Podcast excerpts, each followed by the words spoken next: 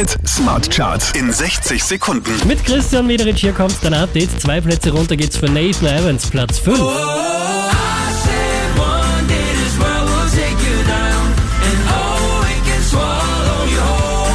Einen Platz verloren hat Laurel, Platz 4.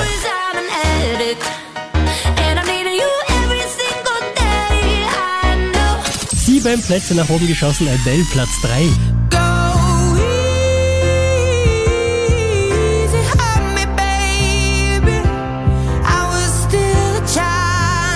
Von der 1 runter auf die 2 geht's für Ed Sheeran.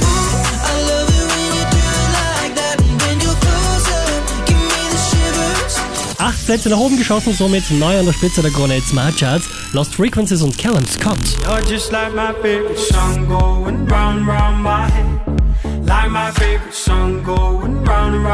Mehr Charts auf charts.kronehit.at